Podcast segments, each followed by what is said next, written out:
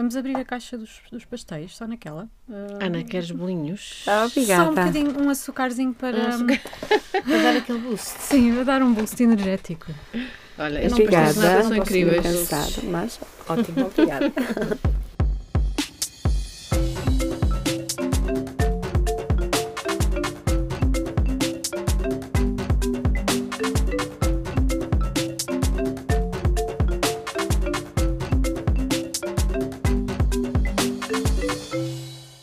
eu sou a Rita e antigamente dormia que nem um rochedo.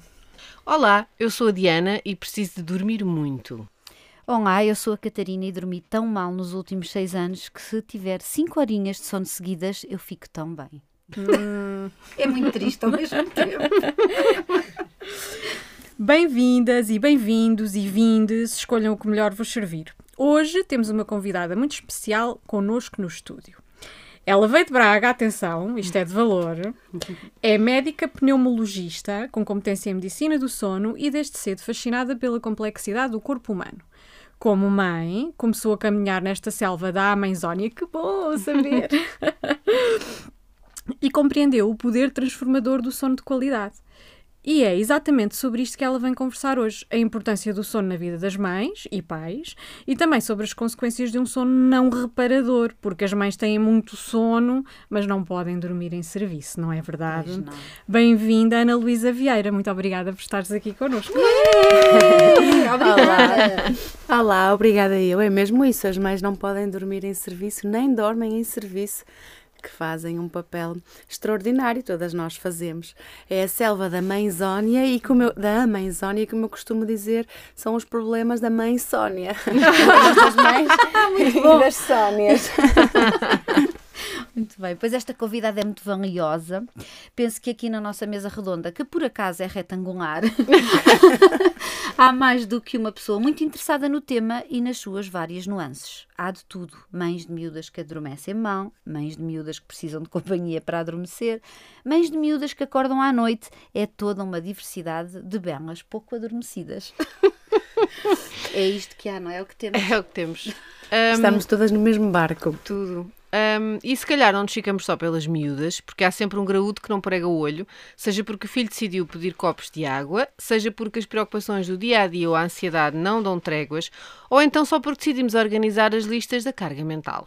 Tão bom, não é? Ficar ali durante a noite. Tic, tic. A Ana Luísa é perita no assunto do sono e nós temos tantas questões que temos mesmo de aproveitar para começar com as nossas próprias dúvidas, não acham? Uhum, acho que sim. Ah, eu ponho já o dedo no ar e faço uma confissão. Ah, para mim, uma das coisas mais difíceis, sem dúvida absolutamente nenhuma, ah, o maior desafio foi, da maternidade foi o, foi o sono. Ah, nada se assemelha à privação do sono que eu senti durante anos. Ao pé disso, tudo na, na maternidade para mim são pinners ou amendoins, se vocês preferirem. Ah, o desafio foi tão gigante que me irritava o facto de tentar explicar às pessoas ah, a, a- dimensão da, da minha tragédia grega que eu estava a passar, não é? E sentir que, que ninguém conseguia compreender exatamente aquilo que eu estava a dizer. Ahm, disseram para ir à especialista, eu fui. Disseram para deixar a minha filha chorar, eu não deixei. Uh, para a deitar mais cedo, mais tarde, para lhe retirar as cestas. Uh, a minha pergunta é, para ti, Ana Luísa, se uma mãe com uma criança que acorda à noite e não quer dormir todos os dias, te entrar no consultório, o que é que tu aconselhas? É, é, falaste, falaste aí em vários, eh, em vários assuntos importantes. Por um lado, as crianças realmente têm um, um sono diferente do adulto. Têm umas particularidades hum, de sono hum, importantes para elas crescerem, para elas se desenvolverem, mas que depois são um bocadinho assíncronas em relação, eh, ou de- fora de ritmo, em relação ao nosso ritmo do, do adulto. Eh, e, portanto, para os pais é importante eles saberem que as necessidades de sono das crianças são diferentes, o tipo de sono que as crianças têm é também diferente e, efetivamente, é expectável que eles durmam de forma diferente e que nos deem alguns problemas, eh, alguns problemas de, de sono. A privação de sono que tu falas na parentalidade, mais na maternidade, mas também em toda a parentalidade, é, é, é realmente é um é, Uma é tortura eu ia dizer? chinesa. Uma tortura, é um método, um método de tortura mesmo e é muito complicado para as mães e para os pais que passam por isso hum, depois no dia a seguir conseguirem funcionar. Há uma espécie de brain fog, não é? Aquele nevoeiro que temos mental que nos impede de, ou que nos dificulta eh, de, fazer, eh, de fazer as coisas. Um, o que é que eu diria?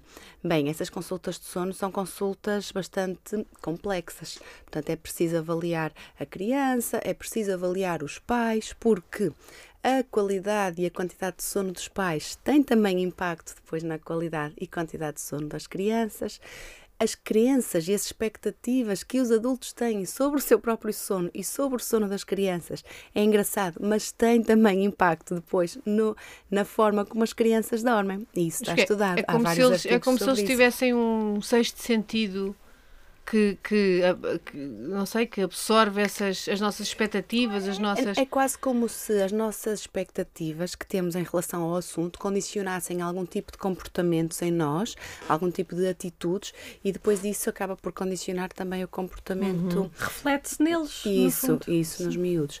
Em termos da, do sono das crianças, é engraçado que ao longo do tempo, os, tipo- os- os diferentes tipos de, de sono que nós temos, dentro do sono há várias fases de sono. Agora fala-se muito, por exemplo, do sono profundo, porque todos nós temos um relógio inteligente e todos eles fazem uma medição do que é o sono profundo. Não então, tenho, por acaso. Ou eu. quase Não todos. Eh, e então eh, o termo sono profundo está-se a tornar mais frequente, mais eh, usado, por assim dizer, pelas, pelas pessoas. E isso é importante porque faz as pessoas pensar sobre o assunto e saber, ok, se calhar então há aqui vários tipos de, de fases de sono e cada uma tem o seu papel.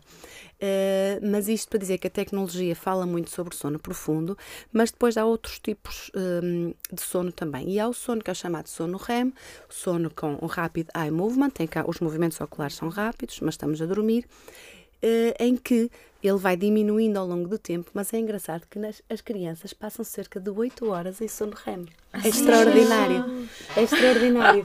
Tem- é- ideia. Ou seja, é um sono mais superficial também. O sono não é, REM. um, não é um sono mais superficial. Eh, só não é chamado sono profundo. Nós chamamos de sono profundo, há a fase de sono que é o sono profundo, porque há uma lentificação muito grande das, ondas, das nossas ondas cerebrais, que são medidas através de uns elétrodos que se coloca na, na cabeça.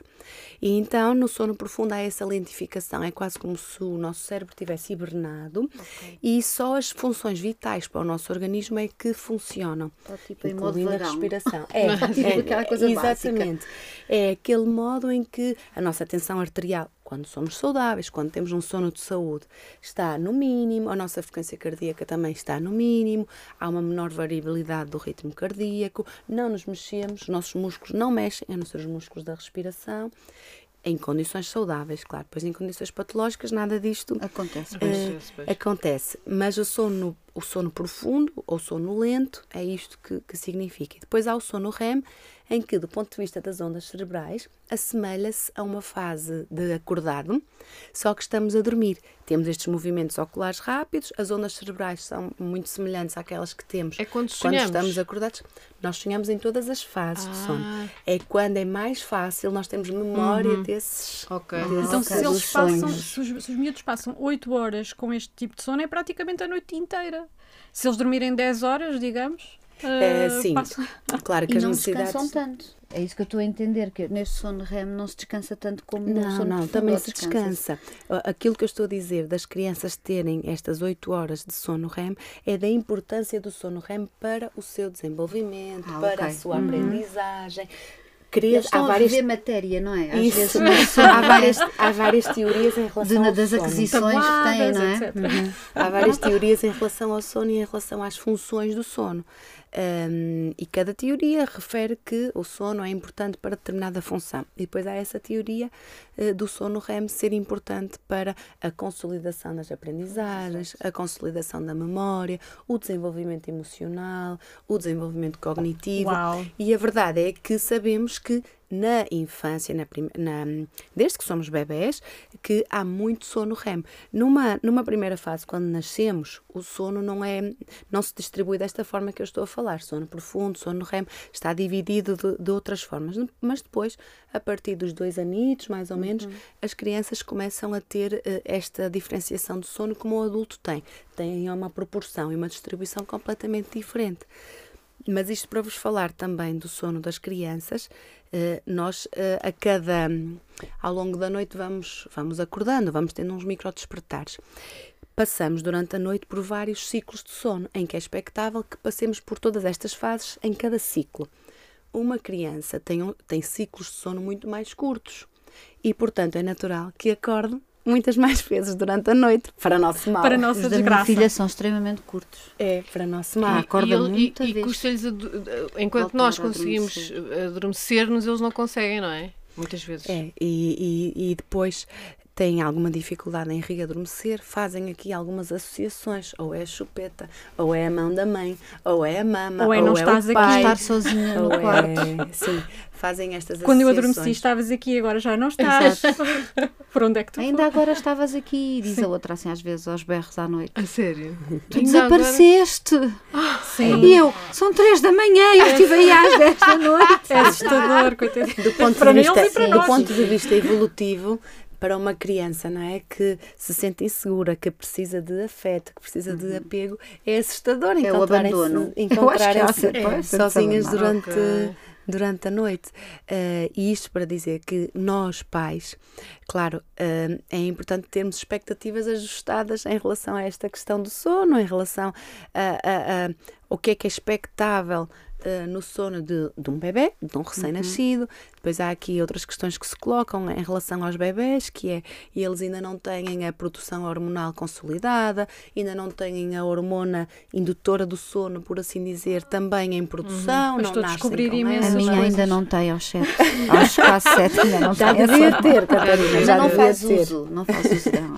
Ah, mas o, o sono também está, ahm, além de- das rotinas e de tudo o que as pessoas tentam e que muitas vezes não funciona, também tem a ver com a perso- a personalidade de- das crianças e das pessoas no geral, não é? O sono, o sono não é igual para toda a gente e, e nem toda a gente tem as mesmas necessidades, certo? Sem dúvida, olha, vários tópicos que falaste aí tinha que apontar, que era para falar deles todos e não me esquecer. Sim, as necessidades individuais, as necessidades de sono de cada um são individuais e, e variáveis, quer de acordo com a idade, com a fase de vida em questão, quer de acordo com os desafios que estão a sentir no momento, quer de acordo com essa lista que fazem antes de ir dormir e que às vezes as impede de ter um sono de, de qualidade. Hum, e depois depende também de uma predisposição genética, do chamado cronotipo. Cada um de nós pode ser mais matutino ou mais vespertino, por assim dizer, ou seja, pode funcionar melhor acordando cedo e deitando cedo, ou pode funcionar melhor acordando mais tarde e deitar mais tarde. Para o nosso funcionamento, nós eh, eh, hum, temos essa variabilidade individual e todos nós nos conhecemos mais ou menos e sabemos se funcionamos melhor de manhã ou se funcionamos Às vezes chamam-lhe o ritmo melhor biológico, não é? É isso. de- de cada um. Exatamente, são chamados cronotipos, eh, que em inglês são os night owls ou os, os morning larks, que são os mochos, as corujas ou as cotovias. Pronto. E os É- é médios, isso. tipo, que não são muito. Não, tu és moço. não Pois há os inventes médios. o médio. Não, imagina, eu não deito muito tarde, tipo, sei lá, 11 e meia, mas em podendo, eu durmo. A noite da manhã toda. eh, Sim, Até acordo, tipo, sei lá, se puder acordar às nove e meia, fico bastante Pois, é, feliz. concordo com a Catarina, deve ser mais um mocho. Assim, não há meio termo, olha. Tens que inventar aí uma gaivota. Exato. Mas enfim, parece que estes, esta predisposição que nós temos para ter um ritmo mais matutino, um ritmo mais vespertino, tem algumas características hereditárias, algumas características genéticas. Depois há todo o ritmo que a sociedade nos impõe e acaba por haver depois aqui uma tendência para ir atrasando esse ritmo ou até para antecipar. Na sociedade moderna, na adolescência, no adulto, o ritmo habitual é ir atrasando, não é? Este horário de deitar. Mas já, por exemplo, à medida que a idade vai avançando, com a idade e a entrada na terceira idade, o que acontece do ponto de vista biológico é um avanço deste ritmo, em que as pessoas se costumam deitar mais cedo e acordar mais cedo também. Portanto, há aqui uma variabilidade ao longo ao longo do tempo. Tu és jovem, no fundo, Diana. Eu, no é fundo, isso, sou tu uma és uma jovem, jovem e eu sou uma uma jovem. velhota.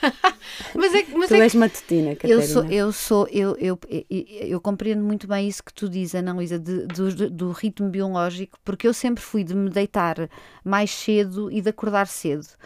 E o meu marido não, é o contrário. E quando as miúdas foram nascendo, esta última, que nos é mais um desafio, assim, na parte do sono, eu lido melhor com isso no sentido em que não preciso dormir tanto. Eu- E eu, preciso dormir menos horas do que ele, preciso dormir mais, então ele fica mais avariado durante o dia se não dormir do que eu, pronto. E é muito diferente, e são coisas que vamos arrastando e depois há momentos da vida em que se ajusta, mas eu neste momento, se eu pudesse ir dormir às 10, eu dormia às 10 da noite. Eu Como dormia o meu- assim. como Eu, tô eu, eu das 10 até à hora que efetivamente me vou deitar, eu estou em esforço. Porque eu por mim já estava a dormir. Pois. Só que eu não consigo, porque lá está. Ela adormece muito tarde, acorda muitas vezes. E pronto. E de manhã, mas de manhã também acorda bem. Eu acho que ela também não precisa de dormir muito. Pode ser a necessidade dela, ou seja, as crianças têm este perfil de sono, mas se depois durante o dia andam bem, não notamos sim, que e não faz na- cestas e essas coisas. Isso, se tem necessidade de cestas, se são reparadoras, se há variação entre o que acontece à semana e o que acontece ao fim de semana, se há variação entre dias normais ou dias de férias, eh, depois o impacto na escola, como é que está a ser o desempenho Uhum. escolar, se há aqui alguma, alguma questão eh, que preocupa ou não. Portanto, são tudo características que temos que analisar para perceber se o sono daquela criança efetivamente lhe está a dar problemas ou se é um, é um feitio. Vou fazer aqui só um pequeno parênteses por, por causa deste estudo de caso que é a mais nova, que é, eh, ela, ela tem um desenvolvimento bom na escola, está bem, está bem disposta, acorda bem de manhã, isso tudo.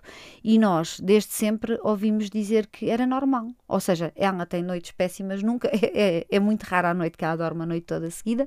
E o que nós ouvimos enquanto pais é que é normal e que é assim, ela não precisa dormir mais, que para respeitarmos isso, ou seja, é como se o- os indicadores dela fossem bons, então está tudo bem. Só que na verdade a noite é um desespero, não é? Portanto, e nós sempre vivemos com isto. Como é que se. É, eu, eu Como é que se penso ajuda que. os Pois é isso. Como é que se se respeita ajuda os pais? pais? No fundo, Ela não a sociedade mais. diz aguentem. É. É, mas não pode ser, mas também não pode ser assim. E o é normal, é normal até deixar de ser normal. Pois, E a exato. partir do momento que, ok, até parece não estar a haver impacto na, na não, criança, ela é super, eh, mas super há impacto, e bem disposta. Isso mas se há impacto nos pais, então há algo que temos que fazer Uhum. eh, em relação a isso. O sono das crianças, sim, as pessoas dizem que é normal acordarem. É normal até determinado ponto. E hum, depois, com idades mais tardias, estas, estas, estes acordares noturnos, estes despertares frequentes, estão, têm, têm algumas associações ou relações. Uma é a relação com alergias, crianças que têm problemas alérgicos, que têm hum, eh, Ranho. ranho, coçam muito o nariz, coçam muito os olhos porque têm aquela, aquela ardência dos olhos das alergias. Não fazia ideia que isso Tem estava impressão no nariz, aquela, aquelas comichões ah, na língua, na garganta, por causa das alergias. Ah, esta questão alérgica das atopias tem muito a ver com a produção e a libertação de histamina, que é um neurotransmissor cerebral que também tem impacto no ritmo de sono, vigília. Isto é, isto é um, um dos grupos. Está tudo ligado. O outro grupo, é, o outro grupo tem a ver com aquelas crianças que se mexem muito de noite e que há quem diga que há- pode haver aqui alguma desregulação em relação ao metabolismo do ferro do ponto de vista eh, cerebral. Sabemos que em adultos, por exemplo, o síndrome das pernas inquietas, que são aquelas pessoas que têm bichos carpinteiros à noite e não conseguem descansar e estão sempre muito desconfortáveis eh, a partir de determinada hora do fim de dia, eh, têm aqui algum, alguma desregulação desta, deste metabolismo do ferro do ponto de vista cerebral. E creio que nas crianças isto possa acontecer também. Eh, e o ferro está envolvido também nas vias de transmissão da dopamina. Pronto, que é outro neurotransmissor importante nesta regulação. Depois há as crianças que têm aqui algumas associações uh, comportamentais. Uh, e aqui falamos mais da ansiedade do sono, da necessidade de ter um adulto mais próximo, É- esta é esse incapacidade de se. Ela cabe nesse grupo. É, a minha filha esta- cabe no primeiro grupo. Ela alergias. diz- Ela diz-me, promete que ficas aí no cadeirão. Eu assim, não vou prometer que fique aqui a noite toda, como é lógico, mas quando tu adormeces eu vou para o meu quarto. Isso, esta Mas é incapacidade de, eh, de, se, de se conseguir sossegar eh, sozinhas, não é? De se Pois não, conseguirem, isso. eh, de encontrarem aqui estratégias, mecanismos de, de adaptação autónomos, eles também são crianças, não é? Exato. Sim, mas às tantas. Sim, ela tem sim. quê? Tem seis Vai anos? fazer sete. Vai fazer sete, não é já uma certa manipulação? Pronto, e Ah, esta. é, da isso, sua mãe. manipulador é o nome do meio. Ah, é, é. Tem, é, e há estas associações eh, mais comportamentais e crê-se que isto tem a ver também com algumas alterações no mecanismo de transmissão da serotonina, outro neurotransmissor cerebral muito importante eh, nesta dinâmica do sono e, e da vigília. Portanto, há aqui muitas complexidades. Eh, a primeira intervenção em qualquer um destes casos, depois de tentar perceber o que é que está aqui por trás, quais são os sintomas que estão aqui por trás, a primeira intervenção tem muito a ver com uma intervenção cognitiva e comportamental, ou seja, ajustar, por um lado, as expectativas da criança, as expectativas do pai, estabelecer aqui alguns comportamentos que podem ser que podem ser tidos, que podem ser tomados, não é? Algumas estratégias de alteração de comportamentos eh, e depois outro assunto muito importante é a consistência, ou seja, dentro deste plano de sono hum, conseguir que quer a criança quer os pais tenham esta consistência e queiram realmente hum, tentar resolver esta questão que está a ser um problema. Até pode ser normal e até podem dizer que as pessoas dizer que é, no- é normal a criança acordar de noite, não significa que não seja um problema. Claro. não é? E que queiramos fazer algo em relação ao assunto, por um Sim, lado, sim. para a criança para nos dar a sensação que tem um sono mais tranquilo,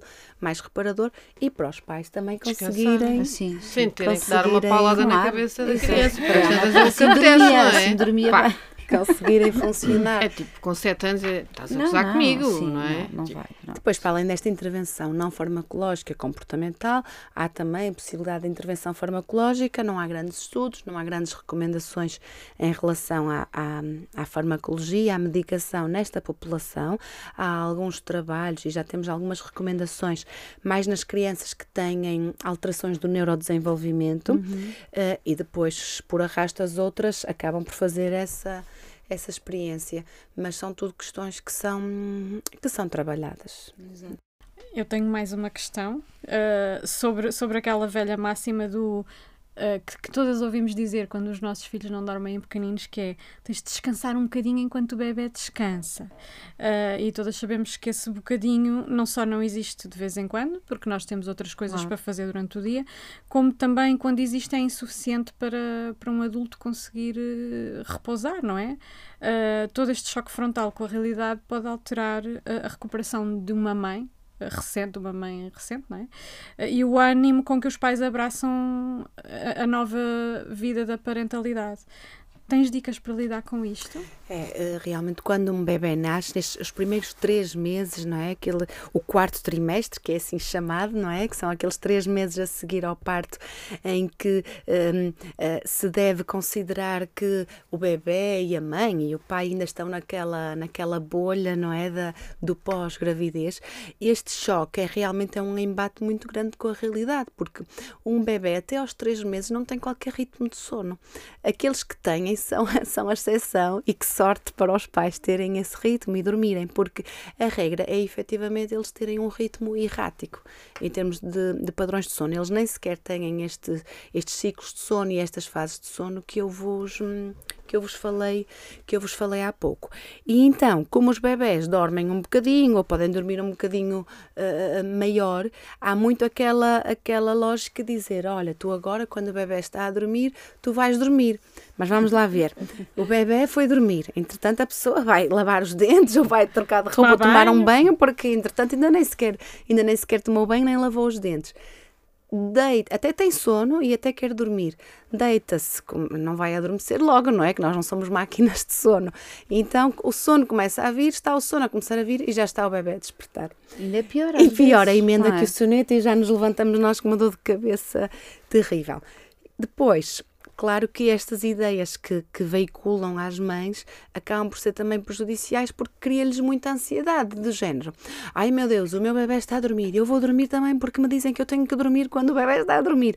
E depois eu vou dormir, mas eu estou na cama e eh, são 11 da manhã e está imensa luz no quarto e eu, eu lanchei. Portanto, é natural que o meu organismo não vá querer dormir porque nenhum sinal me está a ser dado de que é hora de dormir e porque o meu organismo desenvolveu-se e evoluiu no sentido em que estou preparada para dormir à noite, a não ser que estejamos com uma ressaca de sono tal que, que dormamos em qualquer sim. lado sim. e em qualquer hora. Portanto, acho que é importante normalizar uh, esse tema. É importante dormir, tentar dormir quando o bebê está a dormir, se tivermos condições para isso e se nos apetecer. E, portanto, se nos apetecer, nós se nos apetecer dormir, é importante termos condições para dormir. Como é que nós as temos? Tendo apoio, tendo ajuda, tendo alguém que, olha, tu estás cansada, o bebê não dorme, ou hora dorme, hora acorda, eh, vai-te deitar, fecha as persianas do quarto, põe o quarto fresco, põe o quarto tranquilo, está à tua vontade estas 3, 4 horas, eu tomo conta do bebê. É muito por aí que uhum, se vai é buscar esse descanso esse sossego para a, mãe pensar, ok, tenho agora 3, 4 horas para conseguir relaxar. Pode ser dormir, como pode ser só relaxar, passar pelas brasas, meditar.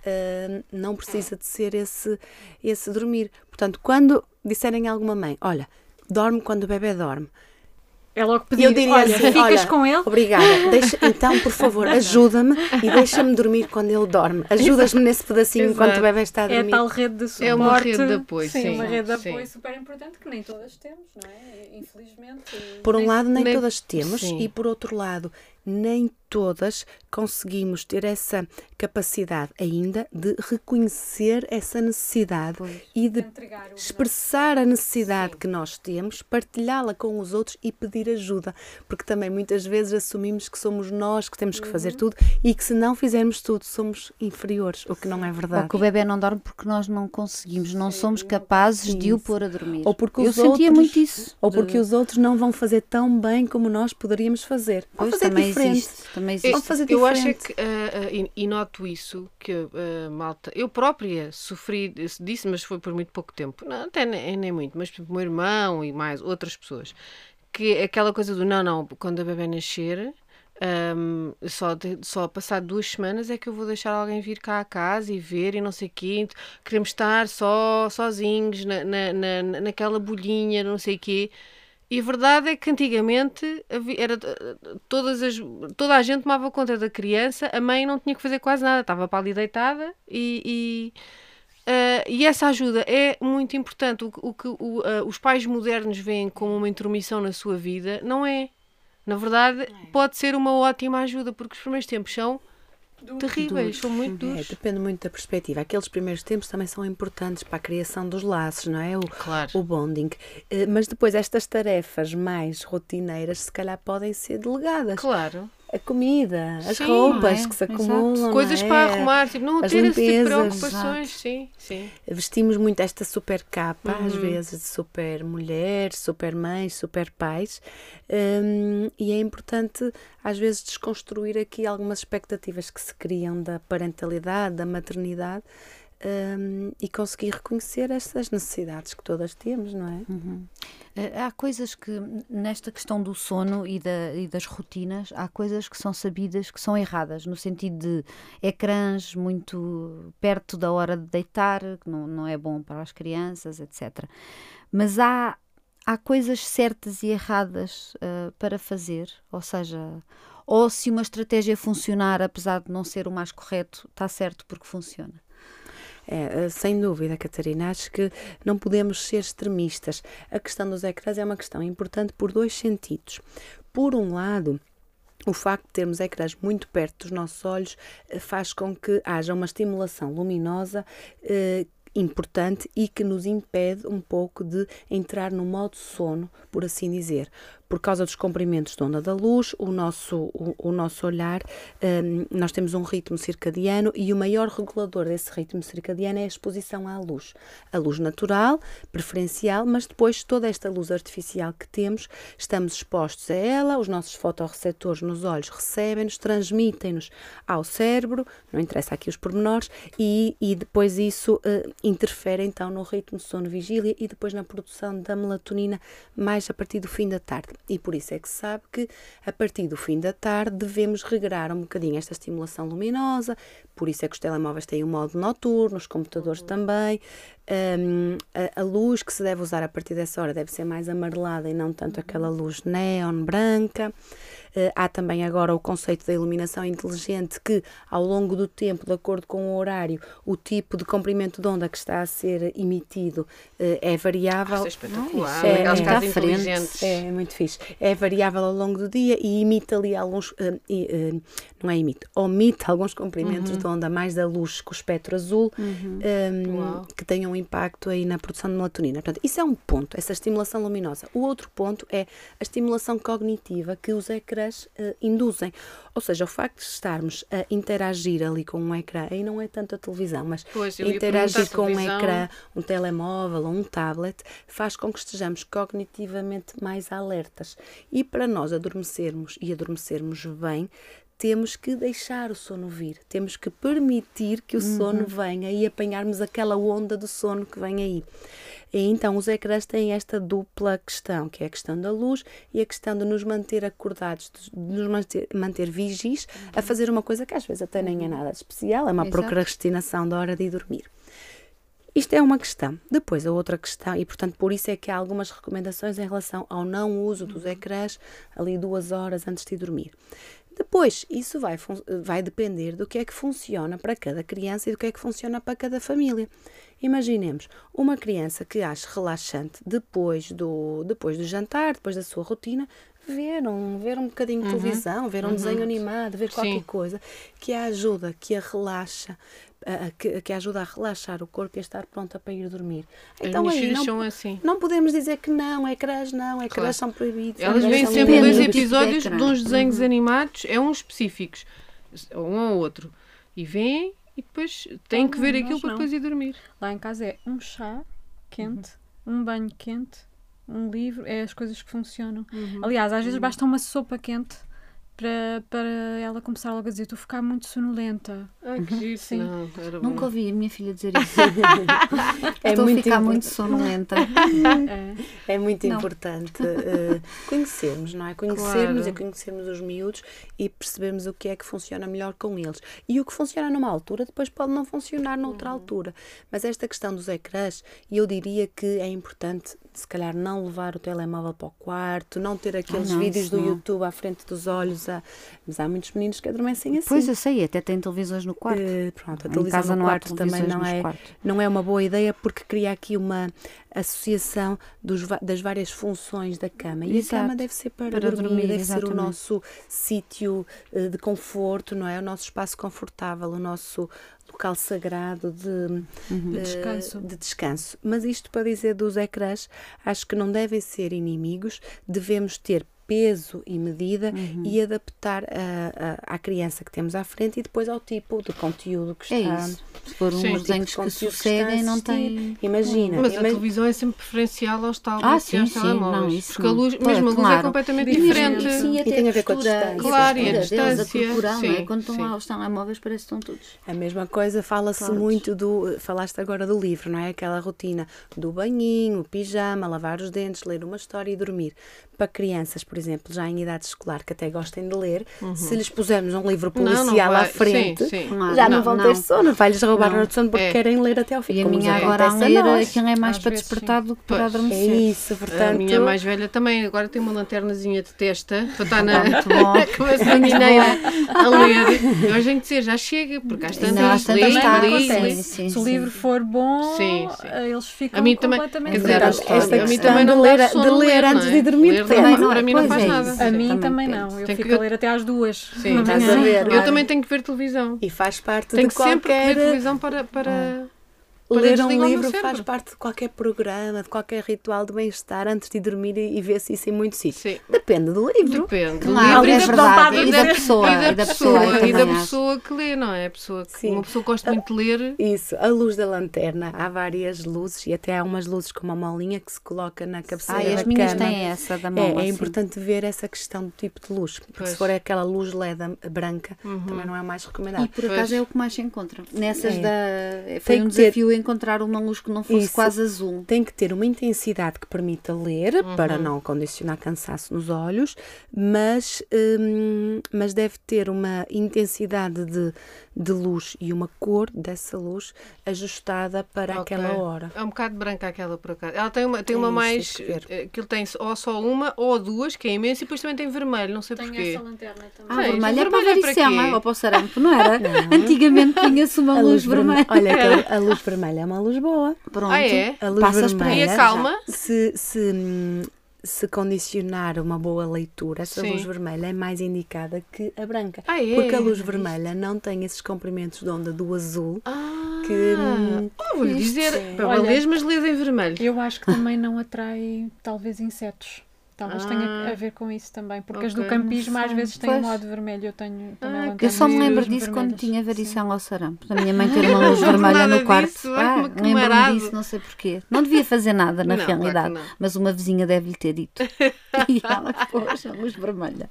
Bem, eu, eu tenho aqui mais uma pergunta e eu não quero que, que a Ana Luísa se escape sem conseguir fazer esta pergunta. Força. que é muito importante para mim, que é hum, em minha casa tivemos de ser vigilantes do sono noturno da, da nossa filha ah, durante muito tempo. E eu ah, agora e, e já foi útil para mim estarmos aqui hoje e aproveitou-se porque já percebi que a parte das alergias está ligada também a este distúrbio de sono que até hoje nunca ninguém me tinha dito isso. Ah, portanto, não sei porque é que eu não te encontrei antes, Ana Luísa. Mais vale tarde do que nunca. Sim, é verdade. Vamos todas marcar verdade, foi consultas a com a Ana Luísa. É verdade, também é verdade. Eu é que sou vossa ouvinte. Obrigada, Ana Luísa. Mas nós, nós fomos vigilantes tanto tempo do, do, do sono que o, que o que é que passou a acontecer? Passámos a ficar nós com ritmos de acordar, ou seja, às vezes é o mínimo estalido de- dentro de casa faz-nos acordar e depois, por vezes, ah, não conseguimos voltar a adormecer e eu não tinha nada destes problemas antigamente. Então, tanto eu como, como o meu marido ficámos assim com este tipo de sono ah, muito, parece quase superficial, em que acordamos imensas vezes. E eu gostava de saber como é que se nos pode salvar. Olha, por um lado, eh, até aos 30 anos parece que somos imortais, não é? Que temos um sono fantástico. E a verdade é que a partir mais ou menos dessa idade o nosso sono vai piorar. Vai piorar em Más quantidade notícias. e vai piorar em qualidade. E isso tem a ver com o nosso envelhecimento. eh, com a, a- a, hum, com a entrada, não é? A partir aí dos 30 anos.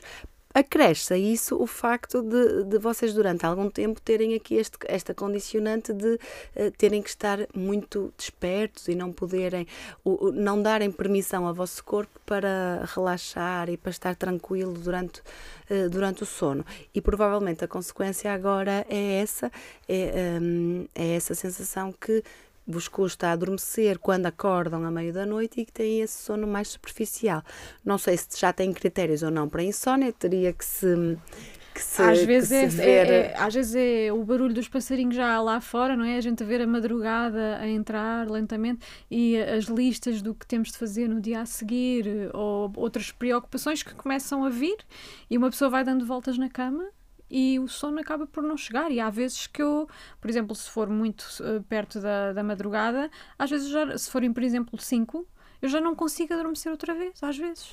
Sim, olha, por um lado é importante aquilo que estávamos a falar do quarto. Falaste de ver a madrugada a surgir, falaste dos passarinhos, ou seja, é importante ter um quarto o mais escuro possível e é importante ter um quarto silencioso, sem barulhos, portanto, ou seja, sem, ah, ah, sem vermos aquelas luzes a passar pelas persianas. Há pessoas que gostam disso. É para aquelas pessoas que têm problemas de sono e que ao, ao à mínima luz já estão a acordar e isso tem impacto no dia a seguir, porque não era suposto acordarem a essa hora, então aí devemos mesmo usar aqueles blackouts para ter o quarto completamente escuro. Um quarto também hum, confortável do ponto de vista de temperatura, não deve ser um quarto quente, deve ser um quarto fresco e um quarto silencioso por causa desses ruídos. Há quem use tampões, por exemplo, para, para dormir, para ter esse. Não dá. Somos psicopatas, temos de, de saber que, sei lá, ouvir qualquer barulho que, que estamos alerta e se tivermos os tampões não conseguimos. Então vocês estão sempre alerta. Estamos. Até Então, mas o porquê que não é fazem à tipo, vez? então- Mas porquê que estão sempre Então, mas porquê que alerta? não fazem à vez? Um dia ficas tu com os tampões, outro dia fica eu. Não, e mas- nessa noite Não, dormes. mas a pergunta é porquê é que vocês estão sempre alerta? Têm medo do quê? Feitios? Inexplicável. Pois. eh, Mas Muitos tratável. anos. Mas tratável. muitos anos a acordar eh, para ouvir a Maria Rita. As pessoas com insónia têm um, um limiar de acordar, e isto também é algo genético, e depois tem um, um componente ambiental. Hum, têm esse limiar muito baixinho. E é algo que é depois modelado na, através de, de, de terapia, eh, porque qualquer coisa acordam. E depois já têm este limiar por si só, eh, eh, já tem este fator predisponente, não é? E depois tem outros fatores precipitantes de vida que faz com que mantenham este limiar de acordar muito, muito baixo. Então qualquer coisinha Porque eh, acordam. Quando temos uh, filhos, uh, é a amígdala, não é? No cérebro. Fica, é como se estivesse sempre alerta. Fica. Eh, Sim, é um- um- uma das partes responsáveis pela, pela resposta fight or flight, não é? Uhum. Pois. Eu, o que me aconteceu, hum, e que ainda tenho um bocadinho, eu no início de ter a- a- as, as minhas filhas, sempre que estava a começar a adormecer, nos primeiros dias, sempre que estava a começar a adormecer, era como se levasse um chapadão na cara de repente e tum, acordava. Não conseguia adormecer, porque estava sempre alerta. Era- Vigilante, Sim, não é? sempre vigilante. Hoje em dia fico assim só quando elas estão doentes, mas é mais é tipo stress pós-traumático, porque eu sei que elas vão aparecer no meu quarto e me vão acordar, e então fico sempre meio, mas é só nessas ocasiões. Vocês estão sempre então no, Eu na já cena. acordei duas vezes com tremores de terra, por exemplo. Que mais ninguém sentiu. Depois Mais viste nas sentiu. notícias. Tipo, escala Dois 3 ponto no Não, mas, Exato. e, e lá está, esta, este tipo de coisas Sim. fazem com que tu fiques, ok, se eu tiver alerta ainda posso conseguir agarrar na minha mala e dar o fora daqui. Ai, não, mas também é Pois, importante. ok. É, é mesmo alerta, alerta, não é?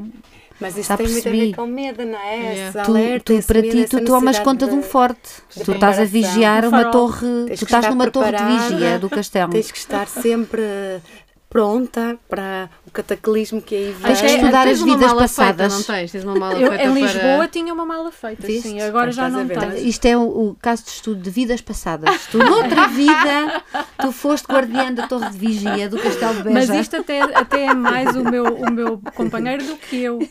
Somos os dois um bocadinho. Ele ainda consegue ser mais. Eu consigo dormir. Pois, é que se ele não eh, fosse, tu passavas... tu- Às Passava, se vezes calhar, em quando tu dizias, mais companheiro, hoje estás tu de vigia, eu vou pôr os tampões. E hoje durmo eu. Estás a Mas não, brincar, mas mas, quando, quando a Maria Rita era muito bebê, fazíamos isso. Uh, um ficava em modo descanso e outro Ah, sim, ficava mas em isso modo. nós isso é fizemos normal, turnos sim, sim, sim. sim, durante os turnos, sim. anos, anos Os porque, houve, assim. porque esta minha filha problemática para dormir houve três anos seguidos da sua vida ali entre os dois e os cinco em que ficava acordada três horas durante a Terrível. noite, das três às seis. Claro, e tem de E nós alguém- fazíamos turnos para porque ela ficava muito ativa, ela saía da cama e andava pela casa, Que portanto. Tipo um nós tínhamos que ratinho. estar acordados, era um pesadelo. Portanto, pesadelo aconteceu isto. mesmo. Sim, sim, sim. Sim, é muito difícil. É muito difícil. Eu também Sim. passei por coisas assim e depois ir trabalhar no dia seguinte. É horrível. é- Houve uma altura que eu senti mesmo a minha cabeça a fritar. Comecei a trabalhar por conta própria. Por Mas a verdade é que ninguém, ah, ah, ninguém se importa muito com isto, não é? Não. Com- não é uma coisa muito abordada. É, Não, de nem no todo. trabalho não há. Não mesmo há, na não própria é? família. Sim, Porque na família, assim, no olha trabalho, quê? os tens uma médicos." criança pequena, é normal. é aguenta. sempre o normal. Pá, Foi o que não. eu ouvi a minha vida toda. Ninguém, é o, que, o que é que acontece ao nosso cérebro, por exemplo, quando fazemos Exato. diretas? Sim, é exatamente. É que esta privação, por um lado, a privação aguda de sono tem consequências, mas por outro lado, a privação crónica de sono tem consequências também muito sérias e muito graves para a nossa saúde. E, portanto, Até pode não ser um problema para a criança, que três horas consecutivamente me parece que, que pode ser, mas para os pais que vivem em privação de sono, isso é um problema. É um problema do ponto de vista profissional, porque vai afetar com certeza o seu desempenho profissional e os patrões não querem, não querem eh, funcionários com um desempenho aquém daquilo que poderiam ter se tivessem o seu sono E otimizado. também não se importam se, dormiste ou, se dormimos ou não. A verdade é essa. Não há essa, tipo, olha, hoje preciso Não de um dia isso. porque eu não dormi. Tipo, Mas dever-se brincar. importar, Claro. porque profissionais mais bem descansados vão ser profissionais também com um desempenho Uhum. Claro. superior. não é? Mas se mais- disseres que, que não acordaste bem ou que passaste uma noite difícil porque estiveste a vomitar, toda a gente percebe que tu não vais trabalhar pelo menos na parte da manhã. Uhum. Sim. Se dizes que não dormiste, epá, Porque a ninguém vai dizer, ai, então fica em casa a dormir Sim, de manhã. não, ninguém não, diz isso. não, ninguém. Sabes que também a, a sociedade, há muito essa- a noção na, na sociedade que dormir não faz falta, dormir Ou que é não preguiça, é importante. ou que é uma coisa de, dormir de- é, de é preguiça. preguiça. de, As pessoas que dormem 3, 4 horas e andam bem dessa forma é que são. É que Pois, são incríveis, é eu só preciso de 4 horas e fico ótimo. Pois, Pá, Se não dormiste durante a semana, dorme no fim de Eu semana. acho triste por isso, porque se podia dormir mais, para que é que vou Eu Há dormir? aqui mitos sobre o Eu sono ainda é durmo uma cestinha de 30 desconstruir. minutos. Dia sim, dia Nunca na vida consegui dormir cestas.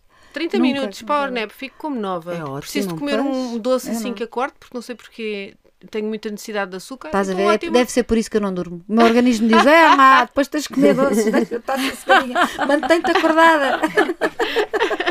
Protesto. Não, mas olha, se calhar ficas tão bem e tão descansada que de repente precisas assim de um Não sei, mas é para- sempre. Eu quando durmo a power nap, que é dia sim, dia não, porque é quando estou em casa, quando estou no escritório não dá, e fico com muito sono. Começo a ir Pois, abaixo, a ir abaixo. Fazes uma cesta no uh, carro. não vou de carro, não dá.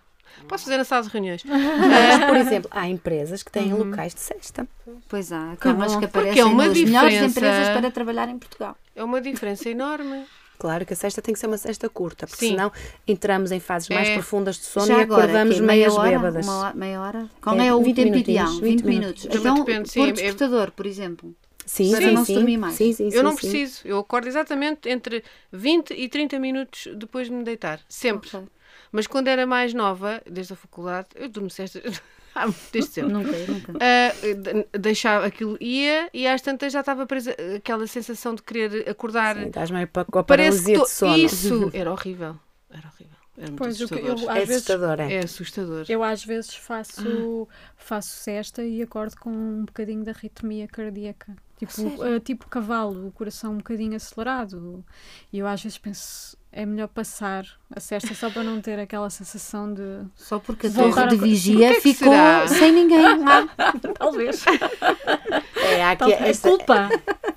essas questões da hipervigilância, eh, se calhar convinham ser trabalhadas então vamos todas marcar consulta com a Ana, Ana muito querida. para acalmar. Se calhar. Vamos. Só uma dica. Uma dicasinha. Não, para mas ti. acho que sim, acho que vamos marcar consulta. Eu vou, As três com certeza. Para conseguirmos dormir é como as crianças, temos que nos sentir seguras, temos verdade, que sentir sim, que sim. estamos num ambiente seguro, estamos protegidas. Ora, se estamos sempre prontas para o próximo cataclismo, não vamos conseguir Não. descansar. Pois é. temos que estar preparadas, temos que estar em modo Pois de é. luta, de resposta. Não, e é. parecendo que não, a armadura não dá uma. Não dá. dar um pijaminha.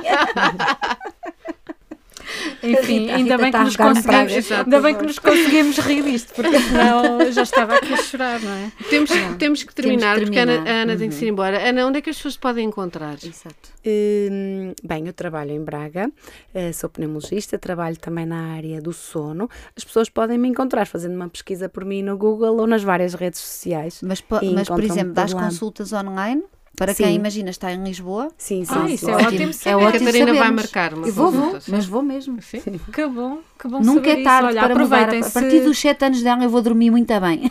E em que hospital é que trabalhas? Hospital de Braga. Ok, pronto. Quem quiser, Já sabem, aqui a Ana Luísa deu aqui umas dicas preciosas hoje. Eu, pelo menos, saio daqui com, com outra noção de, E muito do- mais havia a falar. Sim, e do, que- do que Sim, me ficávamos aconteceu nos últimos, mais umas horas. nos últimos anos. É verdade. Muito obrigada. Ana Luísa. obrigada. Obrigada eu. Obrigada e bom regresso. Beijinhos.